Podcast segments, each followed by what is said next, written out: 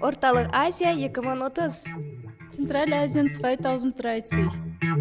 Osiyo markaziy 2030. Центральная Азия 2030. Markaziy Osiyo 2030. Burbur Aziya 2030. Osiyo markaziy 2030. Liebe Hörerinnen und Hörer, willkommen zu einer neuen Folge des Podcasts Zentralasien 2030.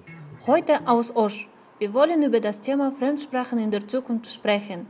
In Kirgisistan gibt es zwei Amtssprachen, Kirgisisch und Russisch. Jahr für Jahr werden Fremdsprachen unter jungen Menschen beliebter. Sie lernen Fremdsprachen aus verschiedenen Gründen.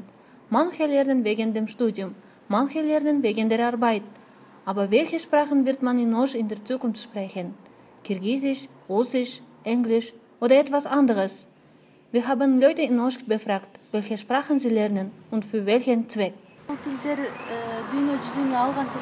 Ich lerne Englisch und Deutsch, weil egal in welchem Land, man kann mit Hilfe dieser Sprachen einfach kommunizieren. Ich lerne keine Fremdsprache. Jetzt lerne ich Englisch, weil es die Chancen erhöht, einen guten Job zu bekommen und das Gehalt höher ist. Ich will auch nach Amerika fahren. Ich studiere an der Fakultät für Fremdsprachen und lerne Englisch und Deutsch. Ich war schon einmal im Ausland. Schon als Kind interessierte ich mich dafür, ins Ausland zu reisen. Ich habe schon Russisch gelernt, das reicht. Für uns war interessant, welche Sprachen 2030 für Osch aktuell sein werden. Diese Frage haben wir Marashoglu gestellt. Er ist Dozent, Sprachgenie und ehemaliger Dekan der Fakultät für Fremdsprachen an der Universität Osch.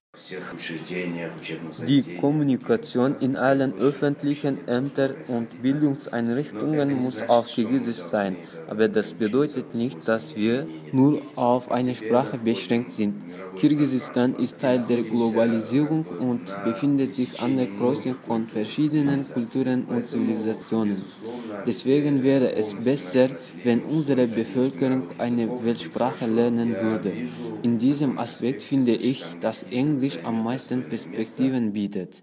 Marashoglu selbst spricht sechs Sprachen: Kirgisisch, Russisch, Türkisch, Englisch, Französisch und seine Muttersprache Homshesi, ein Dialekt aus Armenien. Wenn Fremdsprachen in der Zukunft immer wichtiger werden, droht dann das Verschwinden der Muttersprache. Die Muttersprache spielt genauso eine große Rolle wie andere Sprachen. Zum Beispiel kann man in keiner anderen Sprache das Epos Manas so gut, schön und verständlich wie auf Kirgisisch lesen. Kirgisisch wird eine glänzende Zukunft haben, wenn unsere Literatur und die Medien auf Kirgisisch sein werden. Aber selbstverständlich haben nicht alle in Kirgisistan als Muttersprache Kirgisisch. Jeder hat die Freiheit, in seiner Sprache zu sprechen und es wird von der Regierung unterstützt. Wer weiß, vielleicht werden unsere Kinder Chinesisch lernen, aber wir glauben, dass Deutsch für euch wichtig bleiben wird, denn es gibt Möglichkeiten wie Stipendien fürs Masterstudium, Sommerschulen oder Studienreisen und man kann Deutsch mit Muttersprachlern lernen.